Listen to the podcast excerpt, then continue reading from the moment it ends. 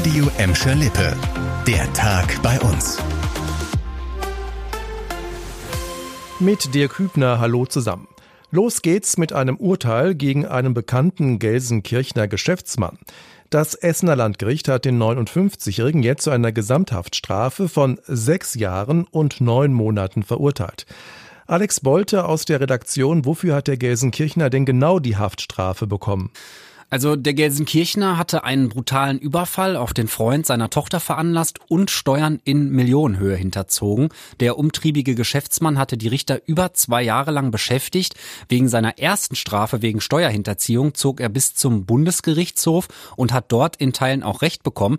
Deshalb musste jetzt nochmal eine neue Gesamtstrafe verhängt werden. Und damit muss der Gelsenkirchner jetzt wirklich ins Gefängnis? Ja, die Haftstrafe sei endgültig, hat uns ein Gerichtssprecher gesagt. Das heißt, dass der Haftantritt für den 59-Jährigen wohl bald ansteht. Selbst wenn er jetzt nochmal in Revision gehen sollte, wird darüber laut dem Sprecher schnell entschieden und die Erfolgsaussichten seien auch gering.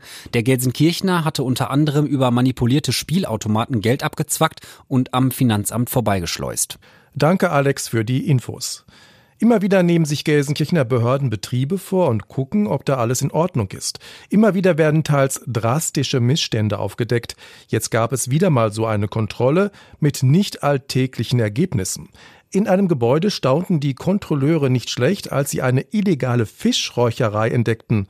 Die Mitarbeiter fanden eine Großküche und ganz viele Kisten mit Edelfisch und Aufbackbrötchen. In einem anderen Gebäude wurden die Kontrolleure ebenfalls fündig. Hier wurde jede Menge nachgemachter Goldschmuck entdeckt und gleich dazu ein passender Verkaufsraum. Über einen Social-Media-Kanal waren die Behörden dem Verkäufer auf die Schliche gekommen. Laut Stadt hat dieser Mann den falschen Schmuck verkauft und gleichzeitig Sozialleistungen kassiert. Er muss jetzt mit mehreren Anzeigen rechnen. Zum Schluss noch ein Tipp für viele Eltern unter euch. Wenn ihr überlegt, auf welche Schule bei uns euer Kind gehen soll, gibt es jetzt eine praktische Entscheidungshilfe.